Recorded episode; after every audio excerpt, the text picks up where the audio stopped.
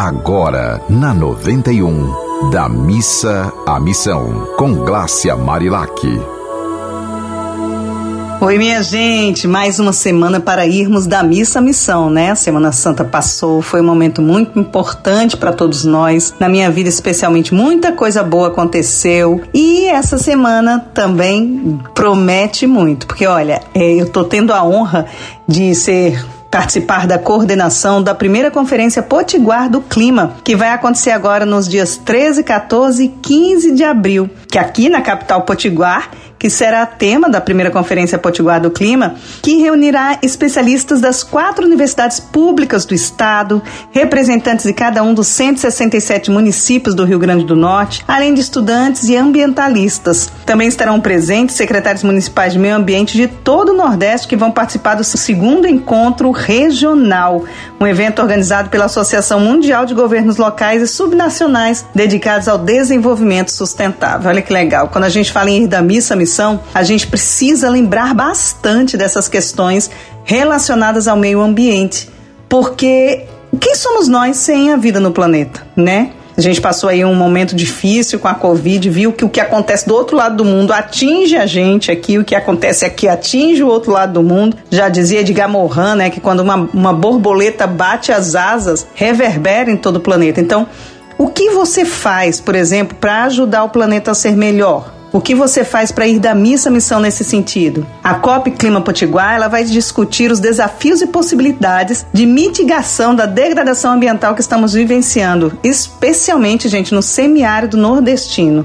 A Caatinga está sofrendo um rápido processo de ameaça, porque a, a desertificação é crescente e também a elevação da nossa temperatura, né? O professor Robério Paulino, que é professor também da Universidade Federal do Rio Grande do Norte, onde será a sede do evento, ali no auditório da Reitoria, inclusive o evento é gratuito, aberto ao público e você pode fazer inscrição pelo www.copclimarn.com.br. É só ir lá e fazer sua inscrição gratuita, participar, tem direito a certificado.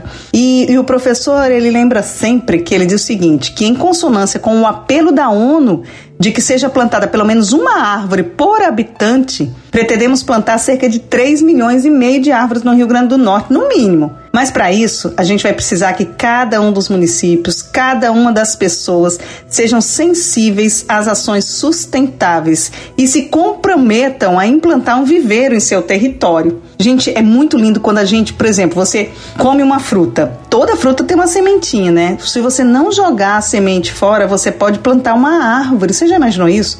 Aqui em casa a gente não joga semente de fruta fora, porque a gente sabe que vai estar jogando uma árvore que pode alimentar uma futura geração de pessoas e bichinhos, né? Então, se você chupa uma manga, se você por exemplo, é, cajá, eu estou com de semente de cajá aqui, a gente vai plantar para virar árvore. Esse projeto, ele acontece na universidade, todo sábado pela manhã tem encontro das pessoas lá para as pessoas trocarem experiências, para a gente poder plantar junto. É assim uma experiência muito especial.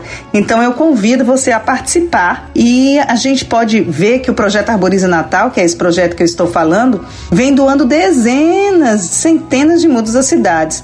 Imagino que a gente pode fazer com o compromisso de prefeituras e demais instituições que queiram abraçar esta causa tão vital para o planeta, né?